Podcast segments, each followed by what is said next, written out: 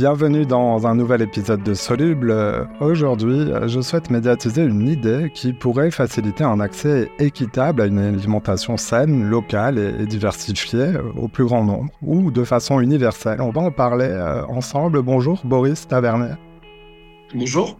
Tu es le fondateur de VRAC, une association engagée pour euh, la justice alimentaire et qui a mis euh, en place un réseau d'achat local qui installe des épiceries bio à prix abordable dans des quartiers populaires, tu es très engagé sur euh, un sujet, euh, celui de la sécurité sociale de l'alimentation. On va en parler euh, dans cet épisode. C'est une idée ancienne qui refait surface en France et, notamment avec toi. Mais d'abord, vous le savez, dans cet épisode, j'aime bien connaître le parcours de mes invités. Boris, qu'est-ce qui t'a conduit à t'investir dans ces sujets? Tu es un ch'ti qui a atterri à Lyon? Exactement, oui, je suis arrivé à Lyon euh, au début des, années 2000 euh, de, de, mon Pas-de-Calais euh, natal. Et bah, j'ai directement, enfin après des petits des petits boulots alimentaires, mais mais, mais pas de super bio, j'ai vraiment investi le, le, champ de l'alimentation et d'abord via le soutien à l'agriculture paysanne en montant un bar, restaurant, salle de concert avec deux amis où on a donc c'était une coopérative de scope, donc il n'y avait pas, il y avait pas de chef, on était tous euh, associés et salariés. Et euh, l'objectif, c'était déjà d'avoir des produits en circuit court, des produits bio, de soutenir l'agriculture paysanne et d'avoir des prix accessibles. Donc on était déjà aussi installé dans dans un quartier euh, populaire de Lyon, le quartier de la Guillotière, qui s'est quelque peu gentrifié depuis. Et j'ai fait ça une dizaine d'années à servir des bières pour pouvoir programmer la culture et, et soutenir les paysans locaux. Sur le terrain, alors de l'utopie à l'expérimentation, parlons de l'idée d'une sécurité sociale de l'alimentation. Mais c'est quoi au juste? C'est quoi au juste? Mais il faut déjà partir du, constat qu'en France, il y a à peu près 10 millions de personnes qui sont précarité alimentaire. 10 millions de personnes qui ne choisissent pas leur alimentation, qui, qui consomment par défaut. Euh, soit parce qu'ils n'ont pas les moyens, soit parce que sur leur territoire, dans leur quartier, il n'y a, pas d'offres euh, de, de, produits de qualité. Donc ça, c'est un premier constat. Il y a plus de entre 4, 6, 8 millions de personnes à l'aide alimentaire. Euh, les chiffres varient beaucoup selon à qui euh, on les demande. Et on fabrique même spécialement de, de, de la nourriture, si on peut appeler ça nourriture, pour, pour les plus pauvres. Et en face de ça, on a des paysans en souffrance, 50% de paysans qui, qui sont au RSA, même 30% euh, qui gagnent 300 euros par mois. Donc euh, voilà, je dis souvent que notre système alimentaire est, un tueur en série. Euh, il tue la planète, il tue les mangeurs, il tue l'environnement, il tue aussi beaucoup trop d'animaux. donc, une fois qu'on a vu ça, depuis 40 ans, on a souvent des politiques spécifiques. Bah, L'aide alimentaire en est une des politiques pour les pauvres. Et euh, malheureusement les politiques pour les pauvres ça reste des, des pauvres politiques. Et aujourd'hui la sécurité sociale de l'alimentation ça me semble être la solution en tout cas euh, euh la seule sur la table aujourd'hui euh, qui, qui pourrait à, la fois permettre de soutenir ce monde paysan qui, qui souffre et de, de permettre aux mangeurs de mieux manger. Le, la base c'est c'est vraiment de, se calquer sur le régime général euh, de la sécurité sociale, hein, tel qu'on l'a connu euh, après-guerre, et de, créer une nouvelle branche euh, alimentaire à notre sécurité sociale, sur notre carte vitale. Oui, voilà, c'est-à-dire que les, Français connaissent bien le système de, la carte vitale. Là, le but, c'est que chacun puisse contribuer à hauteur de ses moyens et en échange avoir une alimentation accessible. Mais c'est la fin des magasins ou Comment ça marcherait il y, a, vraiment trois, trois piliers. Le premier pilier, c'est vraiment euh, l'universalité. Ça, c'est hyper important que ça, que ça soit pour tout le monde. D'ailleurs, quand on va chez le médecin, euh, quels que soient nos revenus, euh, tout le monde est remboursé. Et j'ai jamais entendu des riches se plaindre d'être remboursés chez le médecin. Donc voilà, le côté universel est hyper important. On parle de 150 euros par mois. Ça, c'était les chiffres avant l'inflation. Donc peut-être qu'il va falloir augmenter par personne pour pouvoir mieux se nourrir. Euh, pourquoi bloquer un montant? Parce que l'alimentation, c'est toujours la, variable d'ajustement. Une fois qu'on a payé le loyer et les factures, c'est toujours sur, la, sur, la, sur, sur, ce qui nous nourrit euh, qu'on va gratter un petit peu quelques, quelques euros. Donc de, ça, de, de sanctuariser ce budget-là, c'est vraiment quelque chose d'important. Et, euh, et, ce qui est aussi important, c'est de remettre les citoyens, les mangeurs, au cœur de notre système alimentaire. Donc, c'est vraiment ce principe de démocratie alimentaire. C'est que euh, on pourrait euh, imaginer créer des caisses de conventionnement, encore une fois, hein, comme sur le modèle de, de, la sécurité sociale du régime général, des locales, localement, des caisses de conventionnement où on pourrait choisir comment utiliser ces 150 euros. Euh, est-ce qu'on euh, va euh, conventionner des produits Est-ce qu'on va conventionner des, lieux de distribution? Et, ça, c'est vraiment aux mangeurs et aux mangeuses de, se saisir de ça et, et de choisir. Et enfin, le, dernier, euh, le dernier pilier, ça reste la cotisation. Euh, là, là, il y a encore des réflexions. Est-ce que c'est effectivement une cotisation sur les salaires, donc sur le, selon les revenus euh, Est-ce que l'entreprise participe Est-ce que l'État participe Est-ce qu'on se sert dans les 100 milliards d'euros d'évasion fiscale ou est-ce que on peut aussi imaginer faire le lien avec la santé. Et aujourd'hui, les dépenses de santé liées à une mauvaise alimentation, euh, ça tourne autour de 100 milliards d'euros par an, donc pour 25 milliards pour le diabète. Donc il y a des chiffres assez énormes. Euh, et donc voilà, c'est aujourd'hui un projet qui pourrait qui pourrait permettre tout ça, quoi, de, de, de régler plusieurs problèmes en même temps. Un projet systémique, comme on dit. Projet systémique, projet politique, donc, au, beau sens du terme. Tu dis euh, que le sujet de l'alimentation, en quelque sorte, euh, c'est pas juste avoir accès euh, à des calories, se nourrir, c'est pouvoir choisir ce que l'on mange. C'est donc un sujet éminemment politique, mais comment le faire démocratiquement Comment aboutir à cette sécurité sociale de l'alimentation?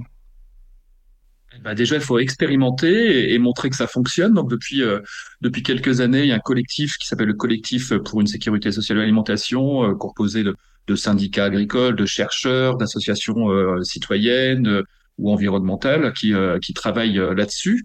Et il y a des expérimentations locales qui sont nées. La plus la plus ambitieuse a démarré début 2022 à Montpellier ça s'appelle la caisse alimentaire commune. Et, euh, et ben ça fonctionne en fait de faire vivre la démocratie. Ils ont ils ont tiré au sort des citoyens. Ils ont créé un, conseil citoyen d'alimentation euh, de 47 personnes qui se qui se retrouvent euh, tous les 15 jours euh, le, samedi matin pour euh, travailler à, à, ce projet montpelliérain.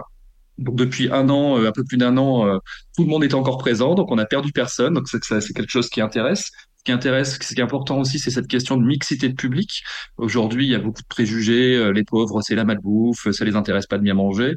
Ben non, en fait, il y a une étude de l'IDRI qui montre que, euh, quelle que soit la catégorie socio-professionnelle, c'est le même pourcentage de personnes qui a la volonté de bien se nourrir. Donc ça, c'est aussi quelque chose d'important. Donc, il y a, si je reviens à Montpellier, euh, il y a 25 organisations qui se sont rassemblées, des associations agricoles, citoyennes, d'éducation populaire, ce collectif de, de 50 personnes. Et aujourd'hui, il y a 400 personnes qui, peut, qui reçoivent chaque mois 100 euros en, en monnaie locale qui s'appelle la Mona à Montpellier et qui peuvent utiliser dans une dizaine de, de points de distribution. Donc, euh, on va tenter de, de continuer euh, de, de capitaliser là-dessus, de, de voir. Il y, a, il y, a, toujours le travail de recherche en parallèle pour pouvoir aussi euh, donner un peu plus de, de poids euh, à notre expérimentation et, et, puis essayer de convaincre des décideurs. Donc, ça, ce qui est intéressant, c'est que ça commence à pousser beaucoup dans beaucoup de collectivités. Euh, il y a une, la métropole de Lyon va débloquer 200 000 euros pour faire une expérimentation à la rentrée euh, de 2023. Ça bouge aussi sur Nantes, sur Bordeaux, sur Paris. Donc ça, c'est quelque chose qui, qui, nous motive de voir, ah, on touche à quelque chose. Les médias commencent à, à en parler. La preuve, euh, Simon, tu, tu, tu nous questionnes là-dessus aujourd'hui. Mm-hmm. Et et ça commence à intéresser les politiques. Au niveau gouvernemental, c'est plus compliqué. Euh, c'est quelque chose qui fait peur et, et on voit ça comme un, un trou abyssal euh, que, qui est celui de la sécurité sociale. Et d'ailleurs, ce qui est intéressant, c'est que lors du Conseil national de l'alimentation et de l'avis 91 de, de, de, décembre 2022, euh, il y a eu énormément d'abstention parce qu'ils ont préconisé d'expérimenter la sécurité sociale de l'alimentation. Donc c'est encore un sujet clivant, mais je pense que ce serait une, une énorme avancée euh, et environnementale. Des avancées, des expérimentations, tu le disais. Alors, euh, il y a des grandes villes, il y a aussi quelques petits villages, dont ce village euh, du Vaucluse euh, auquel je pense et que je connais personnellement. J'étais surpris de l'apprendre qu'à dans le, dans le Vaucluse, 10% des habitants participent à la, caisse alimentaire. Ils sont 400 à, à, à, donc contribuer, cotiser à cette caisse. Euh, tout le monde ne paie pas la, même chose. 400 sur 4000 euh, habitants, euh, c'est vraiment ça, hein, la, condition du succès de cette expérimentation. C'est-à-dire que si vous avez les moyens, vous payez le prix normal quelque part de vos courses. Et si vous n'avez pas les moyens, c'est quelques, quelques euros, c'est ça?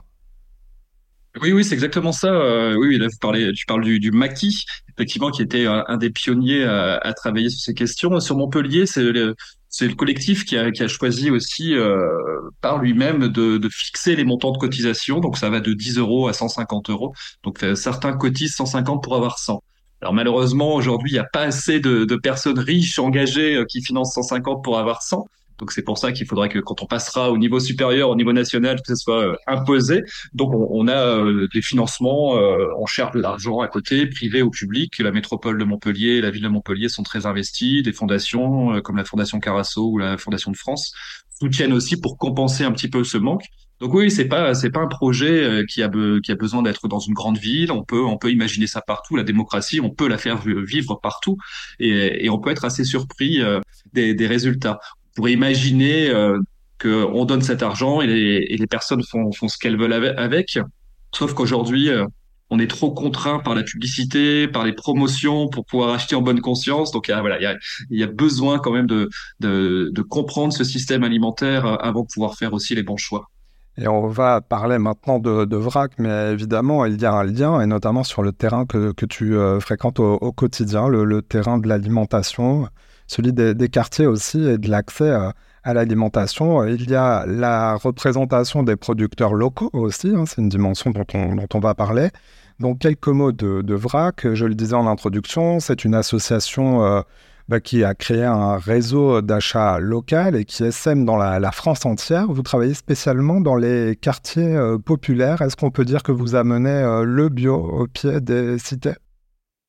Oui, oui, exactement. C'est en tout cas, on, on, fait en sorte que les gens aient le choix, ce qui n'était pas le cas euh, il y a encore dix ans avant, avant qu'on démarre, parce que euh, quand vous allez dans, dans une banlieue et quelle qu'elle soit, vous avez le droit à un discounter euh, au mieux, avec des produits bah, premier prix qui sont vraiment pas terribles pour la santé. Il y a encore des enjeux de santé très forts dans les quartiers. Il y a quatre fois plus de diabétiques que la moyenne nationale dans les quartiers populaires. C'est vraiment le, les quartiers populaires qui sont les premières victimes de, de, ces inégalités. Donc, on, s'est investi sur ce territoire-là en ayant conscience aussi que même dans la campagne, dans la ruralité, dans plein d'autres endroits, il y aurait besoin. Et nous, dans notre modèle, on est effectivement dans les banlieues. Et, et ça fonctionne plutôt pas mal. Depuis dix ans maintenant, on est dans 90 euh, quartiers populaires en France et en Belgique avec cette, ces créations d'épiceries éphémères, donc euh, ces, ces, groupements d'achat qui, qui, permettent d'accéder à des produits bio locaux euh, chaque mois. Et puis on, on s'amuse à plein d'autres choses, euh, des concours de cuisine, des, des, visites à la ferme pour rencontrer les paysans et, et renforcer ce lien entre entre les mangeurs et ceux qui nous nourrissent. des livres, voilà, on fait, on fait beaucoup de choses et, et on tire ce fil de l'alimentation sans oublier que, que le partage et le plaisir sont des priorités à retrouver. 90 lieux. Est-ce que tu peux nous donner quelques exemples des noms, euh, peut-être que, que, tout le monde pourrait euh, reconnaître ou connaître, même si je mettrai des informations euh, en, description. Je crois que l'adhésion est à partir d'un euro pour les habitants du quartier. Oui, c'est on se on se base sur la géographie prioritaire. Vous habitez le QPV, c'est un euro l'adhésion, prix coûtant sur tous les produits. Et là, à la rentrée, on met en place une, tarification coup de pouce. Donc avec l'inflation et, toutes ces difficultés des dernières années, on se rend compte que, que les habitants euh, sont vraiment en souffrance et que le, prix coûtant, le prix euh, d'achat ne suffit plus. Donc, on va mettre en place une tarification à moins 50% pour permettre à encore plus de monde de, bien se nourrir. Donc, pour ça, évidemment, euh, on cherche toujours des moyens pour pouvoir continuer cette, action-là. Et, euh, et vous pouvez nous retrouver sur les métropoles de, Lille, de Rennes, de Paris, de, Strasbourg, de Bordeaux. On est un petit peu partout euh, aux quatre coins de la France et aussi sur plusieurs campus universitaires. Euh, et ça, c'est vrai spécifiquement à Lyon, Strasbourg, Bordeaux et Rennes, où on a créé VRAC Université en 2019. Tu le disais, ça fait euh, dix ans. Euh, avec le recul, comment on t'a accueilli la première fois avec cette idée et maintenant, du coup, qu'elle a pris son essor? Bah, c'est rigolo parce qu'au début du projet, c'était euh, le bio, c'est pas pour nous, c'est pour les riches. Euh, et euh, être écolo, ça coûte cher. Et puis même maintenant, les gens se rendent compte bah, qu'ils peuvent se payer ça, qui peut. En fait, ils sentent juste considérés, ils sentent juste comme tout le monde. Et c'est un peu la volonté euh, du plus grand nombre. On veut juste être comme son voisin et, et pas être obligé d'aller à l'aide alimentaire ou, ou d'acheter euh, des produits quasi périmés. Donc ça, c'est quelque chose qui est intéressant. Après, il y a eu une petite évolution parce qu'il y a une grosse démocratisation du bio dans les grandes surfaces il y a quelques années, mais les habitants temps continué de venir parce qu'ils n'avaient pas confiance aux bio-industriels et, euh, et puis parce qu'en fait, ils ont besoin de faire du lien. Et ça, c'est quelque chose qui est aussi très fort au-delà de l'accès à l'alimentation, c'est de pouvoir euh, passer du temps ensemble. Donc, euh, on a toujours des adhérents qui, sont là depuis plus de dix ans et qui viennent chaque mois. Donc, il y a, une, une, vraie fidélité au projet et toujours des demandes sur les autres territoires. Donc, on se rend compte que bah, on n'avait pas complètement tout faux malgré ce qu'on pouvait nous dire il y a une dizaine d'années.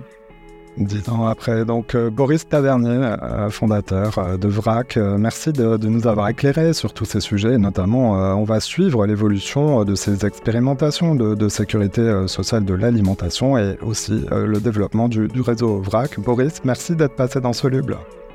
Merci Simon.